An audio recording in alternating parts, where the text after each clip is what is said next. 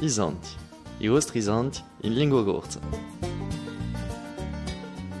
Buongiorno a tutti, allora, a parte da Marcuri entriamo in Quaresima e all'entrata da Quaresima c'è un Marcuri di Cernari, un Marcuri di Cernari marca giusto appunto il comincio da Quaresima. Allora, partì i Cernari.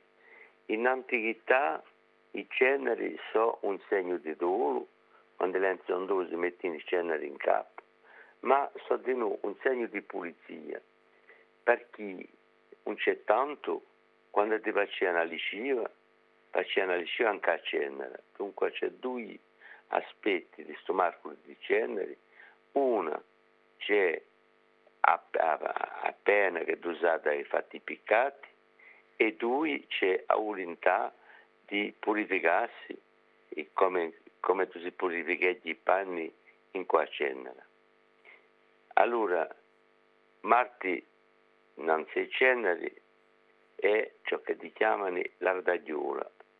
L'ardagliola si chiama martirasso di noi, si mangiava a carne.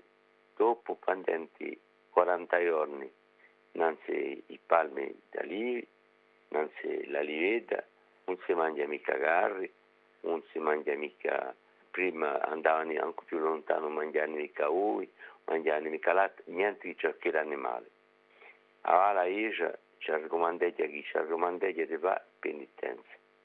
Penitenza vuol dire privarsi di cose che piacciono, privarsi di un'emissione a televisione, privarsi di, di qualcosa di dolce, privarsi di qualcosa che piace e di nuovo pensare a fare la carità a quelli che non hanno bisogno e da dunque in qualche maniera conosco eh, di, più a quelli che hanno bisogno, a quelli che sono necessari. Eccoci.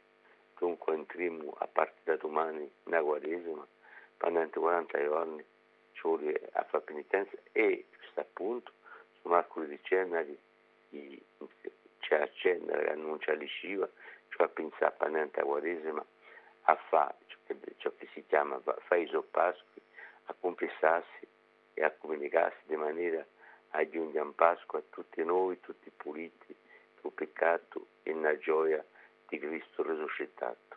Ecco.